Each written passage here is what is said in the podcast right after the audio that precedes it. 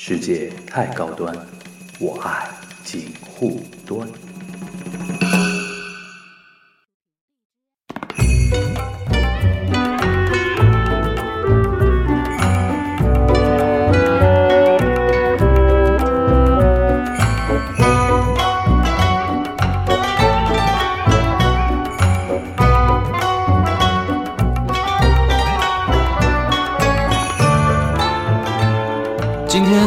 是聊，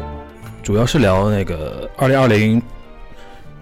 春节档票房几部几部重头电影的票房的预测的一期节目啊。本来这期节目想说在上周，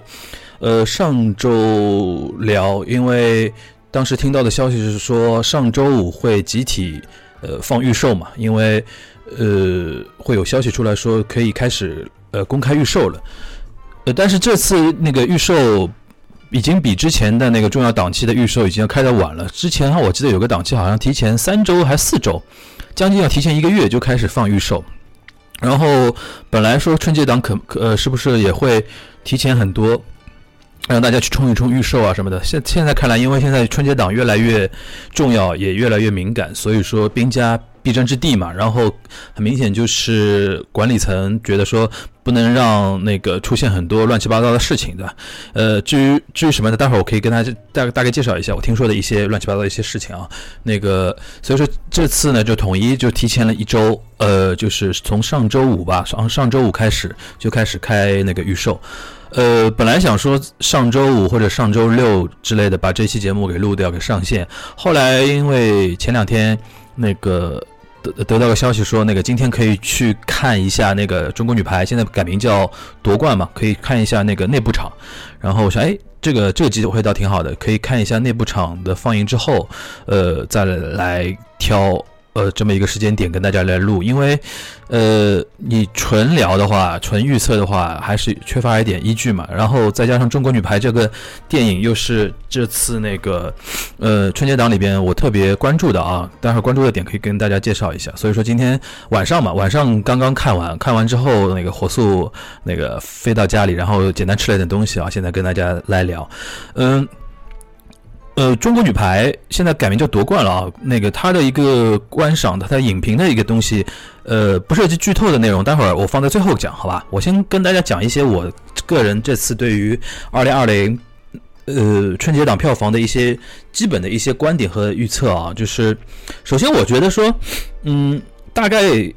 跟大家大概捋一下啊。就是虽然春节档上的上线的片子不少啊，但是有那个重头戏的。或者说主要电影可能就这么几部啊，呃，《唐人街探案三》夺冠也就中国女排，呃，姜子牙、紧急救援、囧妈和急先锋这这几部，然后。关于《熊出没》，《熊出没》它是呃是针对是呃儿童的市场嘛，所以说每次虽然它都会有，每年都会有，然后每次的表现还都挺稳定的，但是不作为一个大众向的一个作品，而且呃基本上也能预测到它应该很没几乎没有可能拿到票房冠军甚至前三的啊，所以说我们今天就不太放在里边讨论啊。然后刚才说的那六部《唐探》《女排》《姜子牙》《紧急救援》《囧妈》。急先锋，我把它分为呃两个梯队，第一梯队是《唐探三》女排姜子牙，第二梯队是紧急救援囧妈和急先锋。为什么这么分呢？就是我感觉，呃，如果这次，呃，我其实就是我的一个预测了，就是我觉得《唐探三》女排跟姜子牙可能是这次票房的前三名吧，前三甲。然后唯一的一个。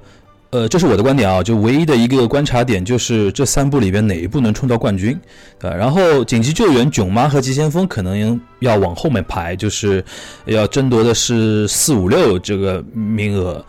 当然，这是我的一个大致的一个，待呃，待会儿我可以补充啊。先讲那个，呃，先讲四五六吧。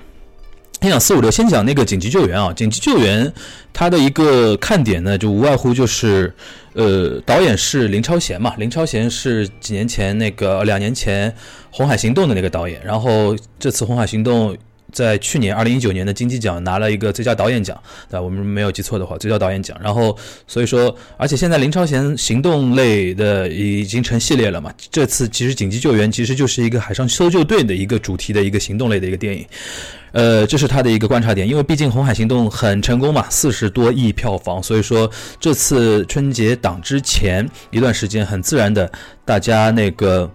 呃呃，关于那个有，因为今天我们这个是同时有开直播啊，在荔枝有直播，还有那个人呃，还有那个听友可以留言啊。我我中间如果大家有什么提问的话，可以随时提问，我可以随时回答，或者说放到后面统一回答。刚才已经有人看到那个说那个肺炎那个事情，肺炎的确是这次春节档票房的一个不稳定的一个因素啊，但不呃，目前来讲的话，感觉好像还没有发生根本性的一个逆呃逆转。呃，或者根本性的一个呃，怎么说？全国范围来讲，没有发生一个根本性的一个恐慌情绪啊。如果后面几天如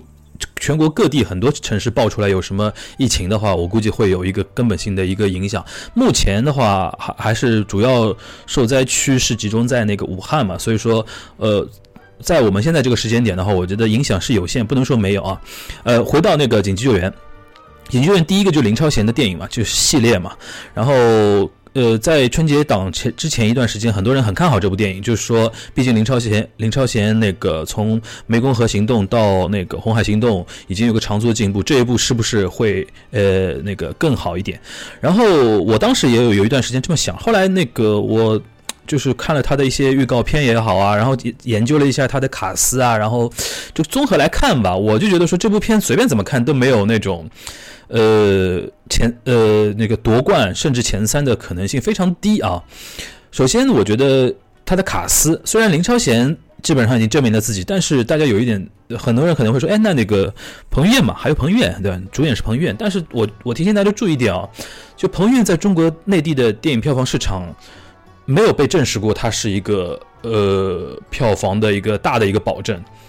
嗯，大家可以去仔细想一想，彭于晏有没有彭于晏？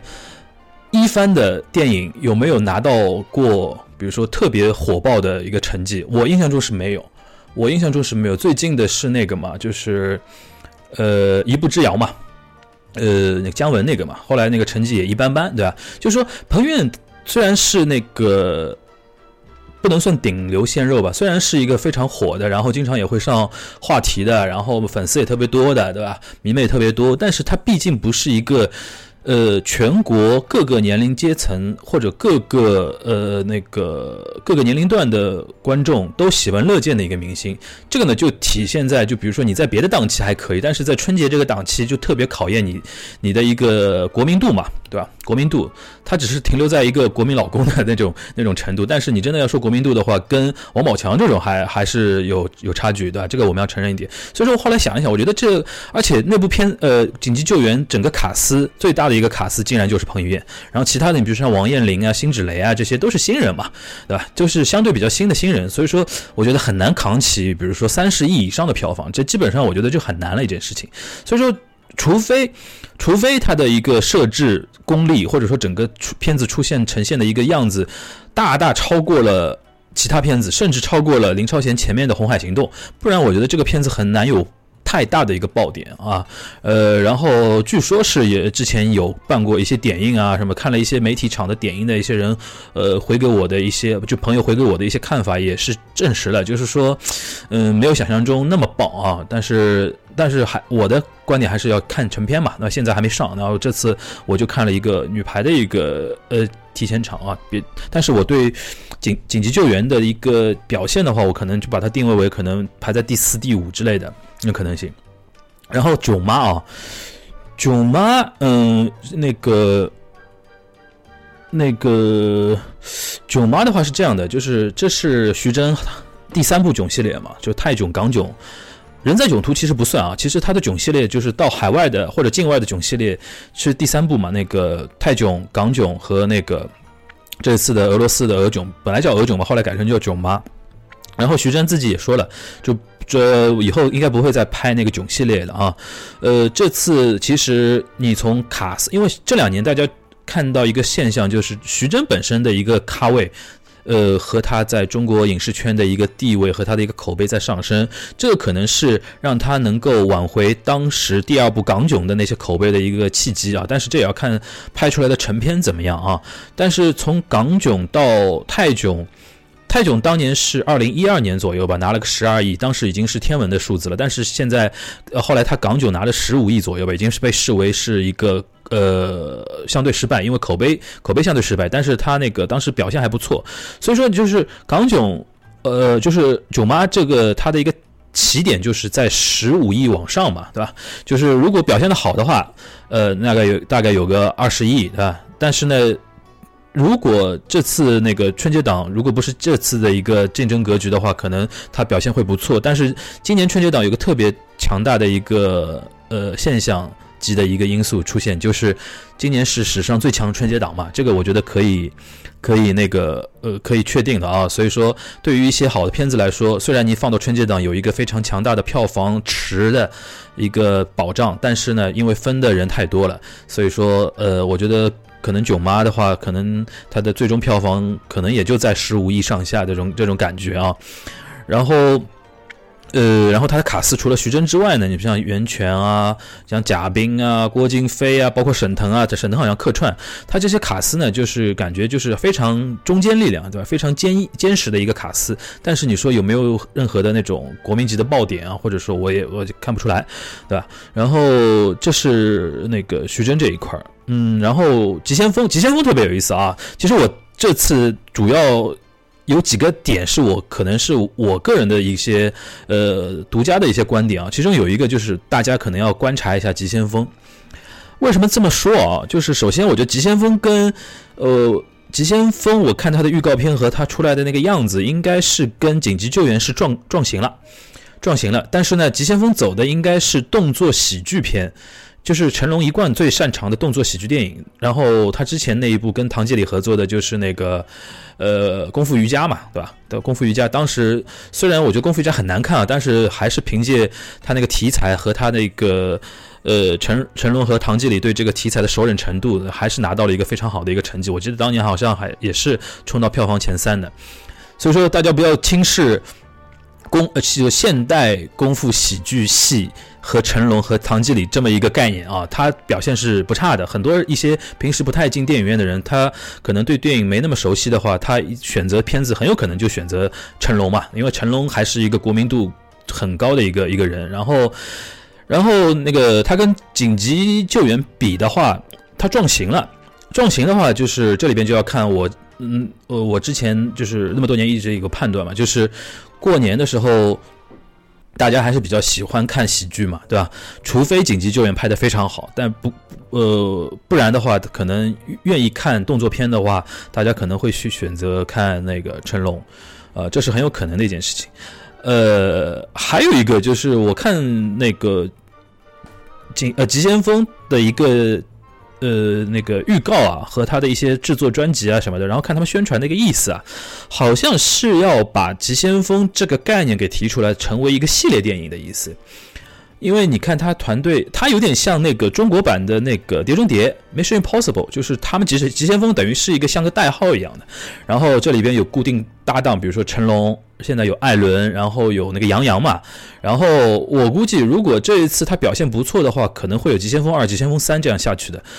呃，所以说我觉得唐季礼如果就导演唐季礼如果是对。是真的是这么想的话，在这一部戏上面，他肯定会下足功夫去做一点东西。然后我看到艾伦跟杨洋的组合，我就觉得说这个倒是可以期待一下。因为什么？因为那个，尤其像杨洋啊，杨洋其实我觉得从从他个人上来讲的话，也非常期待有这么一部系列电影。再来铸就他，或者说巩固他在中国影视圈的一个地位。因为像杨洋这一类的演员，他有个非常尴尬的一个事情，就是说，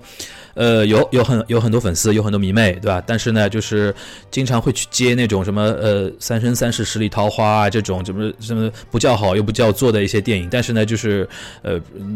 不管他出于什么原因了，比如说是 IP 顶流的也好啊，然后比如说片酬也好，但是作为演员本身来说，他总归想找到一个抓手嘛，就这个抓。手是，呃，他能够持续在这个依靠这个抓手来进行发挥的，比如说，就像《唐探》里边的刘昊然，比如说，就像《动物世界》里边的李易峰，我当年那个李易峰。那个《动物世界》刚出来的时候，我就我就跟我朋友说，我说，哎呀，我说李易峰终于找到了自己的一个抓手，就是如果《动物世界》一直拍系列拍下去的话，我觉得李易峰就是有一个非常稳的一个地位啊。然后我看唐杨洋现在这个意思啊，就有点像把急先锋作为这么一个东西啊。不过我还是要声明啊，现在我只是什么都没看过啊，只是看预告片给我的一个感觉。如果急先锋成为一个那个知名的一个系列的话，我觉得今年它可能会逆袭啊，就是，但是所谓逆袭呢，可能就也就超过紧急救援嘛，因为一开始大家紧急救援聊的比较少，啊？但是我觉得急先锋大家倒是可以关注一下他最后的一个表现啊，这就是最呃第二梯队，就是我的一个预测，就是紧急救援、囧妈、急先锋排在四五六，但是呢，具我也具体不排谁四谁五谁六了，反正就这三个应该是后面一个梯队的啊。然后第一梯队的就唐探三女排跟那个姜子牙。刚才我提到那个急先锋跟紧急救援是撞型嘛，对，撞型。然后还有一点就是唐探跟囧妈其实是撞型的，就是一个呃异域的，就是境外的一个搞笑片嘛，搞笑冒险动作这之类的这种东西都有的啊。然后但唐探呢？唐探因为它的能量非常强了，现在唐探基本上是大家有没有这种感觉？就是唐探跟那个过年他的一个气氛就被他塑造的，被陈思诚这个团队塑造的就特别契合。但其实唐探一根本不是春节档上的，唐探一当年是贺岁档，十二月三十一号我记得是一五年的十二月三十一号上的。然后他是从二就是纽约片的时候开始调整到了那个呃春节档。但是你看，只是到了三啊，对，给人一个感觉就是《唐探》就是一个就是春节气氛特别浓郁的一个电影，然后大家都很期待。然后从他二的一个表现，二我记得好像三十三左右吧，三十三左右，然后加上这一次，嗯，这一次东京片，感觉就是陈思诚花了特别大的一个精力去搞这个东西，然后再加上一堆日本顶流的演员的加盟。然后你看他演员的选择都非常有讲究啊，比如说铃木保奈美啊、三浦友和啊这些演员的选择，就是既满足了一些年轻的日饭的一些喜好，同时呢又把八十年代的一些呃回忆给拉回来。比如说三浦友和是八十年代在中国特别火的，因为当时他跟他的一个 CP 嘛，就是那个山口百惠啊，在中国有很多电视电影。在在上映，导致了当时他们两个人是八十年代在中国很火的日本影呃影视演员，所以说我觉得找三浦友和也是陈思诚的一个算计嘛，就是要把一些长辈，呃年纪偏长的一些电影观众给叫到电影院来，让他们有一些情怀上的一些考虑，所以说陈思诚还是想的比较呃全面一点啊，就不得不佩服他是一个非常呃。非常聪明的一个导演啊，然后这次听说就是跟二相比的话，三在东京拍的时候，他的一个时间非常充裕，然后预算也相对比较充裕，所以说我感觉如果不是失手，就是那个《唐探三》，如果不是剧情雪崩啊，或者说有一些特别大的硬伤的话，我觉得《唐探三》今年排前三是没什么问题，甚至我觉得我几乎可以确认它应该是。二零二零春节档的冠军，我觉得是这样的啊。我我在边上列了一个《唐探三》拿春节档最二零二零春节档最终冠军的可能性，应该在百分之七十五左右啊，就是四分之三的可能性啊。那是呃那个哎对，四分之三的一个可能性，百分之七十五左右啊。然后剩下的百分之二十五是怎么分的呢？就是中国女排跟那个姜子牙。那个先说姜子牙啊，姜子牙啊也是最新的一个最新的一个预告片，让我觉得嗯，好像有那么一有那个味儿了那种感觉，对吧？最新的一版预告片，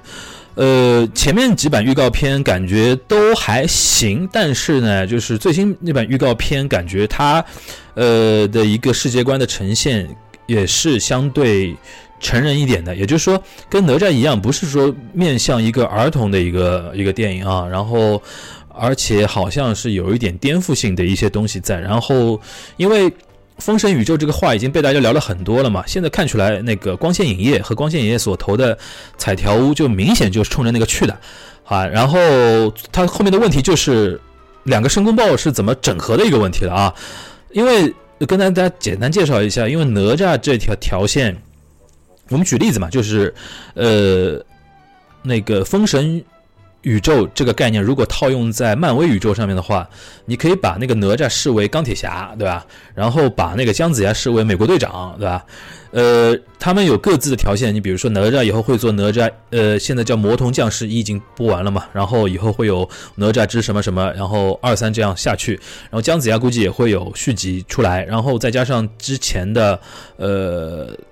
呃。这两部电影是两个团队做的啊，所以说会有一个整合性的问题。然后再加上之前那个《大圣归来》团队，就田小鹏他们团队也是彩条无头的，所以说就有点像每个英雄，每个英雄有各自的系列，同时它会有一个大的一个。企划把这些英雄横向都给串起来。现在一看那个彩条屋已经有这个这方面的动作，很多那种联动都在做，所以说基本上就看得出来，那个未来光线也好，彩条也也好，靠这个所谓的封神宇宙概念可以赚好很多年钱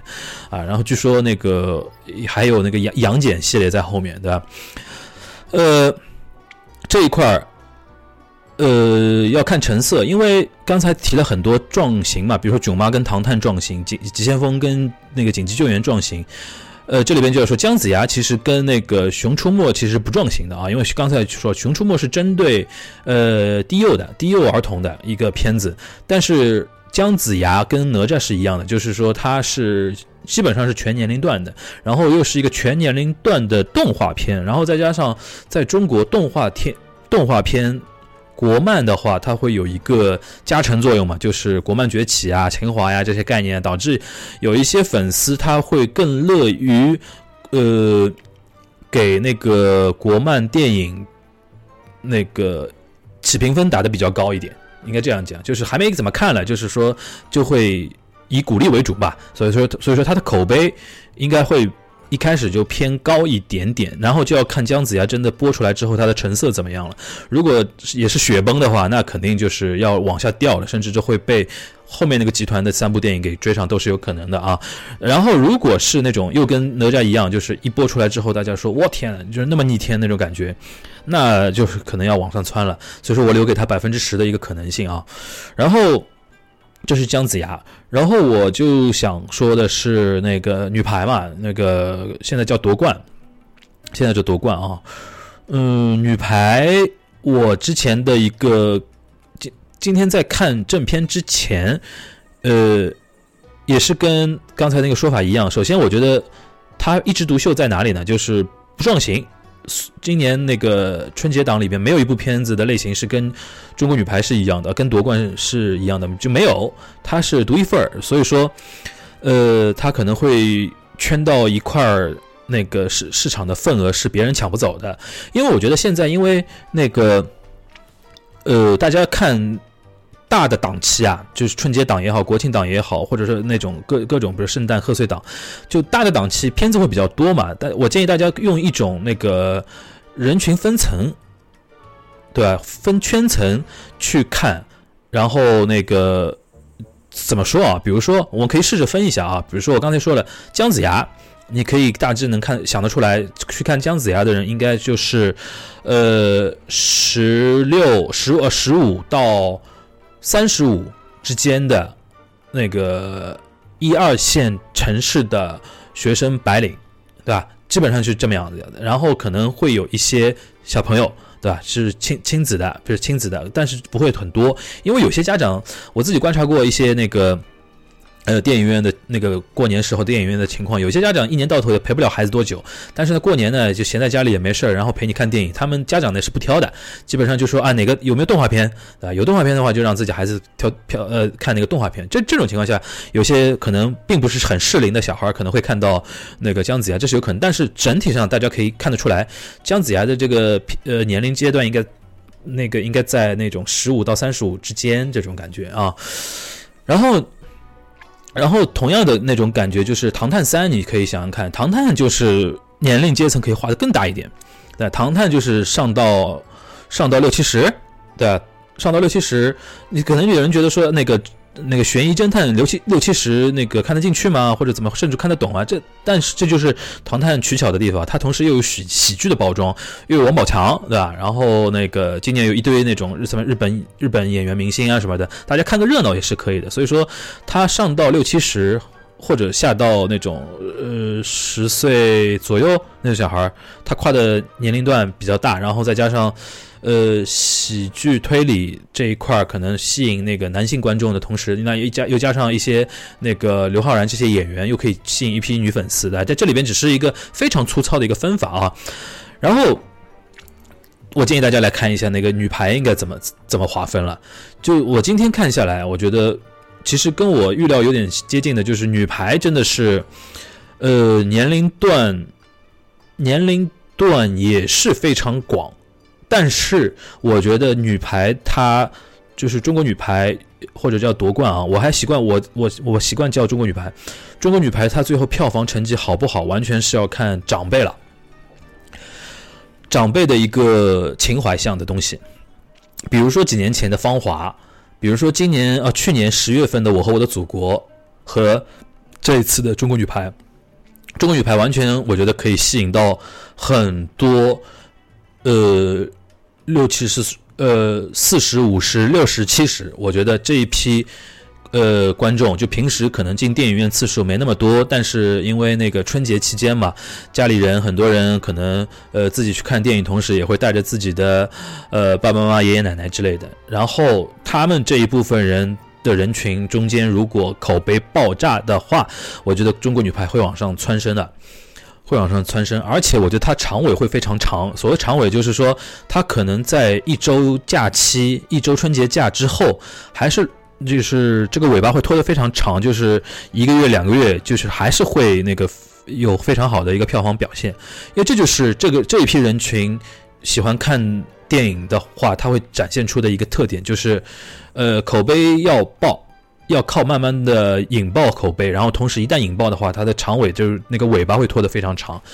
啊，这是一个现象，就是我觉得大家以后可以分析的时候可以试着这样分析啊。然后，呃，说一说那个这次，呃，刚才已经说了那个史上最强的那个，呃，史上最强的那个春节档嘛。然后最强春节档为什么呢？因为春节档大家现在知道就是兵家必争之地嘛。呃，二零一九年春节的时候，大概春节档的票房是在六十多亿，然后，呃，六十多亿，然后二零一九年中国全年票房大概六百多，六百多一点点啊，六百多一点点，也就是春节档那两周时间，基本上占据了中国全年的十分之一的十分之一的一个票房，那就看得出来它是一个非常强大的一个票房档期，所以说现在是兵家的必争之地啊，呃，然后今年据说。排除掉那个肺炎那个事情啊，今年如果顺利的话，我觉得春节档总票房这这这呃这个池子啊，应该在应该在保守估计的话八十亿，乐观估计的话一百亿，我甚至有人看到那个有人摸上看到一百二十亿，我觉得一百二十亿翻一倍的可能性相对小一些。但是我觉得八十亿应该会有，那然后问题就是这后来后面这八十亿就这六部片子可能要怎么分？然后中间还八十亿还划出一一批给到那个《熊出没》和其他一些那个零零散散的一些小片子啊。然后你所以看到就基本上八十亿接近一百亿的一个市场，在这么几天发生一个呃作用，所以导致了大家是争夺的非常厉害。然后争夺的非常厉害之后呢？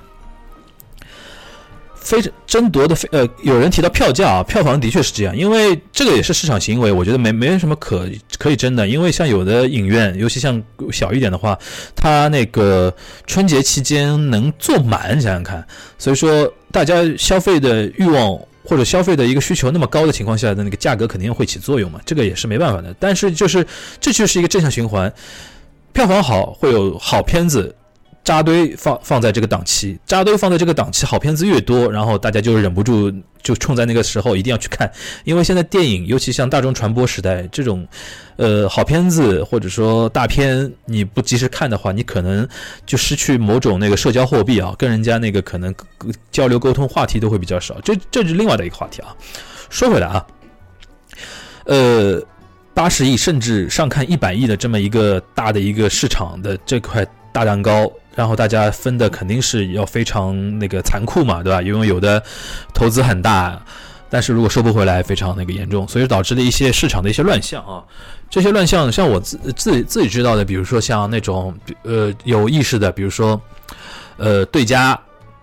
发行公司呃，比如说。你发的是《唐探三》，我发的是呃女排，他发的是姜子牙，然后我们可能各自有各自的一些水军，有一些基地，对吧？然后每每部片子，它发行公司后面都会绑定一个那个售票平台嘛，售票平台自己也会有自己的评分的一个体系，你比如说淘票票的评分啊，或者猫眼的评分啊什么的，这些都是一些影响那个消费者做出决策的一些因素啊。但如果我是觉得说，如果你是正面影响也就算了啊，有一些我看到比较负面的一些。影响，比如说，在那个 B 站弹幕上面那个带风向啊，对吧？有一些弹幕非常明显，尤其像之前我看那个姜子牙刚刚出那个预告片的时候，有一些弹幕就是那个带风向带的有点赤裸裸了，就是让人生理上有有一种反感的一个东西。但是没办法，这就是一层一层往下发包的那些发行公司或者说宣发公司他们的一些策略啊。呃，这个呢，就只能有待于是说未来这个市场本身，或者说借助于一些监管部门的一些努力啊，把这个市场的一些东西给那个呃往好的方面去引导，不要用一些恶意竞争的事情去做一些事情啊。这里边我觉得说，呃，要点一下那个呃，之前我个人非常担心的就是这次中国女排能不能呃正式呃正式上映的，就是安全平稳上映的这么一个话题啊，因为之前可能我有一些。有一些听友已经知道了啊，比如说之前有人传出来说，呃，呃，中国女排放出来的一些预告片有有涉嫌抹黑一些女排功臣啊，或者怎么怎么样啊，导致导致一些体育性的大 V，呃，在报道说有一些人不满意，对吧？可能要求那个中国女排要这个撤档啊，或者怎么怎么样啊，哦，所以说导致。有一段时间，我我们一些小伙伴非常紧张，对吧？因为我们觉得说，因为我个人是这样的，我非常反对一切的这种那个黑呃黑手去影响电影票房市场。你包括像去年的不是八百啊，对吧？什么好莱坞往事啊，或者怎么样？你不要跟我说任何理由，比如说这部片怎么样，这部片怎么样？我对这种事情一概的就是不能接受。就是我的一个理念就是，片子好不好，或者有没有是任何争议。让人家正常上映了之后，大家再来讨论。你既然那个电影局已经给掉了，给到了龙标，已经审审片审过了，之后的一些动作，比如说撤档啊什么的，我觉得就是不正常操作，就是有问题的，就是对这个市场是，呃呃，对这个市场是不健康的，对吧？所以说我我反对一切这种行为。所以说那个一开始那个中国女排传出来这个事情的时候，我们一我们一堆小小伙伴还非常紧张啊，就觉得说，哎呦。因为我个人对中国女排，首先我觉得说值得观察，然后因为陈可辛嘛，陈可辛的导呃陈可辛导的片子，然后演员有巩俐、黄渤，然后再加上我对彭于晏也非常喜欢，所以说非常想看一下会会拍成什么样子。后来传出这个事情就非常让人担心啊。不过还好，从现目前来讲，目前来讲的话，就改了个名字，对吧？然后我今天去看的时候，感觉好像中间台词有几句，好像有一些词好像改了说法，是重新配音的。呃，因为我没看过原呃改之前的样子，所以说我没法确定他在剪辑方面有没有改了非常大的一个改动。但是那个台词配音重有一些地方是重新配台词，这个地方是看得出来的啊。所以说借这个机会啊，还是要批判一下那个现在因为电影票房市场火爆了之后，很多那种乱七八糟的事情就会进来的。但是我觉得再怎么乱七八糟的事情，电影本身是那个。怎么说呢？大家不要批判到后面就是模糊的焦点啊。好和不好，三观正不正，放出来之后，大家再有一个讨论的一个空间。不要在人家上映之前。大多数人、绝大多数老百姓还没看到之前就开始做这种小动作，我是个人相当反感这种这种操作的啊。所以说我要一要不断的去要呼吁啊，因为有些我看到有些我身边有些朋友啊说出来那种话，就是思路就绝对是有问题的，对吧？就是比比如说牵牵涉到八百的一些话题啊什么的，我看到我当然也看到网上有些人他们基于哪些点去攻击这部电影，但是还是那句话，人家都没播，人家都没上映，你们干嘛要这样，对吧？我还是基于这个一个这个观点来说啊，反正。再跟大家回顾一下啊，那个我整体的一个票房的一个预测，反正我觉得觉得说，呃，虽然我今天看了中国女排的一个内部场，然后我觉得是真的是非常好，但是呢，个人感觉从客观的理性角度来分析一下的话，《唐探三》拿。冠军的一个可能性还是相对比较偏高，在我这边可能四分之三的可能性啊，百分之七十五的可能性。然后女排跟姜子牙可能各占百分之十，女排可能多一点吧，十五吧。然后姜子牙可能有个百分之十，加加起来百分之一百了，对吧？然后紧急救援囧妈跟急先锋，我觉得。前呃冠军是没希望了啊，冠军我觉得很难了，然后就看四五六他们怎么排，然后不排除比如说前三里边有一部非常雪崩，然后往下掉之后四五六有一部非常口碑好往下往上逆袭，这都都是可能的啊。但还是跟大家强调一下，这是我个人的一个预测啊，个人的预测，到时候我们呃一个月以后吧，差不多一个月以后可以回过头来看我这个预测到底你你。那个预测准了多少啊？呃，最后最后花点时间讲一下那个我今天晚上看那个女排的一个观感啊。我先讲我的一个结论啊，先讲我的结论，因为我觉得这样讲比较好一点。我觉得中国女排就陈可辛导演的这部夺冠啊，就原名叫《中国女排》的这部电影，嗯，应该可以说是，我不管多说多啊，可以说是近三十年。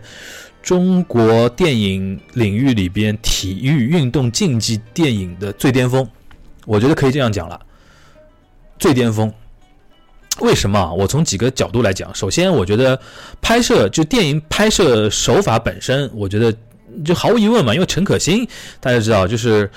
三十年前就在拍《甜蜜蜜》的人，知道，所以说他的那种人文主义的那种手法，对吧？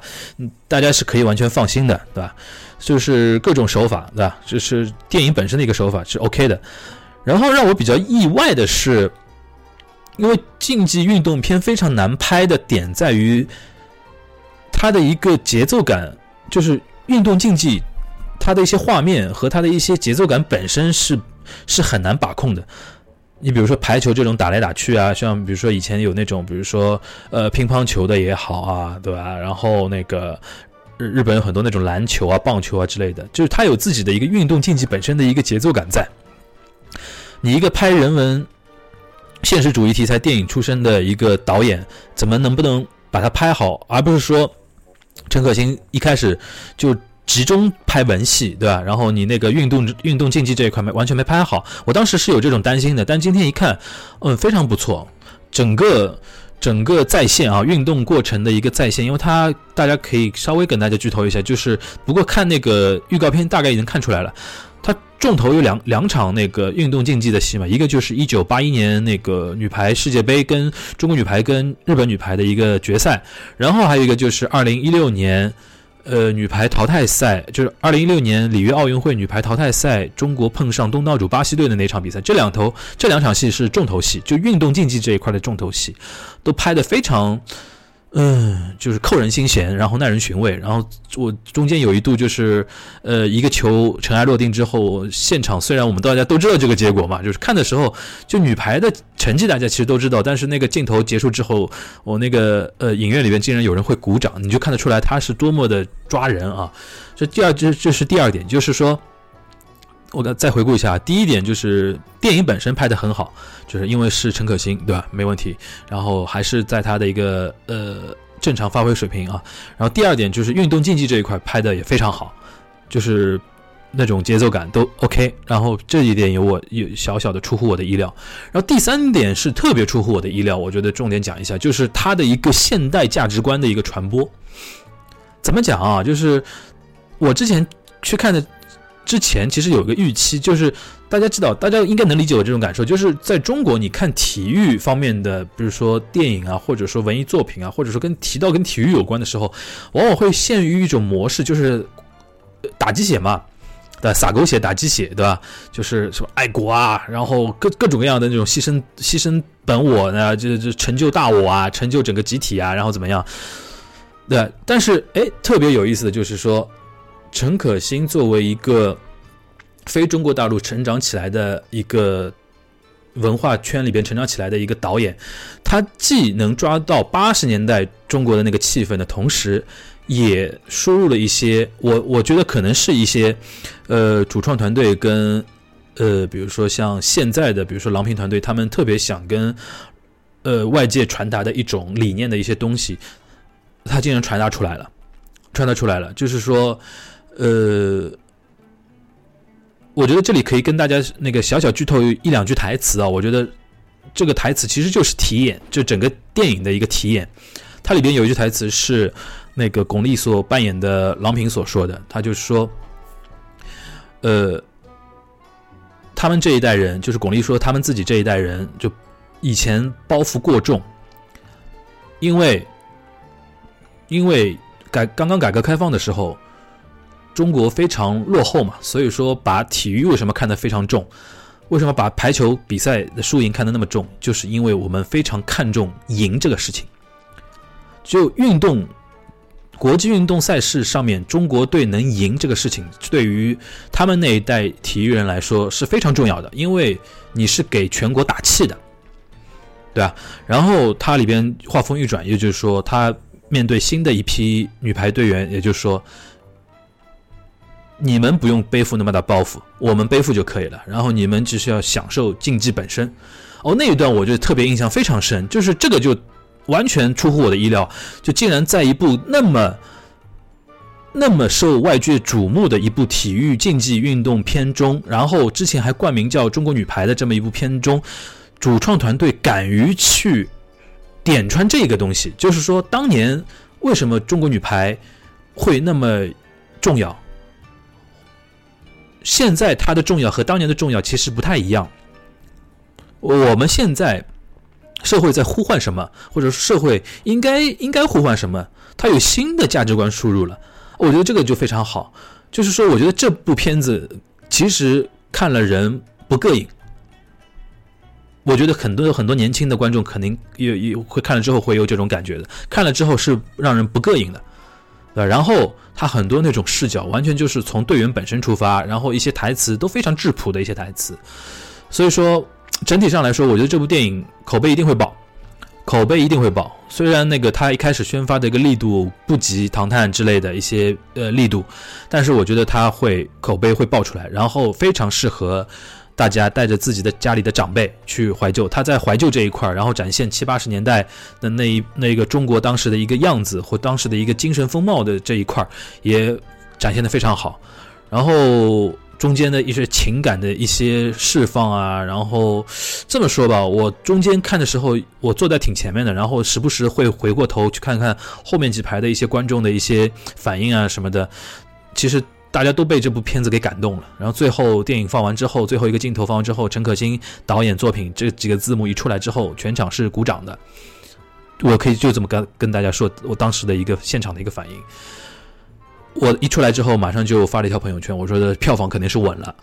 然后我觉得说给他的一个。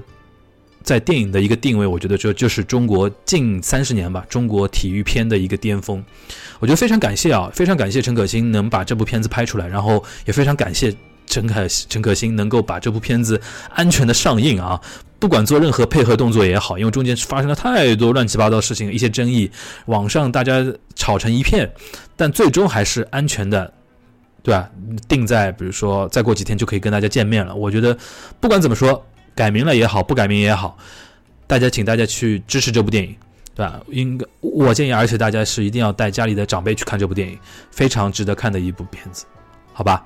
呃，今天这一期节目非常非常简单啊，非常简单的预测一下，然后跟大家预告一下吧。然后我尽量在大年初三，大年初三，大年初三，好吧？大年初三的晚上。可能会再开一期直播，因为我尽量在呃年三十儿，因为刚才已经有那个听友呃点评了，像囧妈跟女排都提档一天，因为放到呃年三十儿了。本来那个那个都是大年初一嘛，就是二十五号大家同一天上，然后现在囧妈跟女排都提档了一天，就从除夕当天早上就开始上了，因为实在是那个竞争太激烈了，所以说会有这种操作。但不管怎么样，我争取那个大年三十、初一、初二这三天把这六部主要片子都看掉，然后初三我们晚上那个再搞一次那个点评类的，就回顾啊，回过来看。呃，虽然那个时候票房那个还没尘埃落定，但是那个一些观影的一些感受可以跟大家进行一些分享，好吧？呃，非常感谢大家那么晚啊，那么晚还守在那个 守在手机旁听那个这期的一个节目啊，呃，也是非常感谢大家。呃，那我们就大年初三晚上见，好不好？嗯，大家拜拜。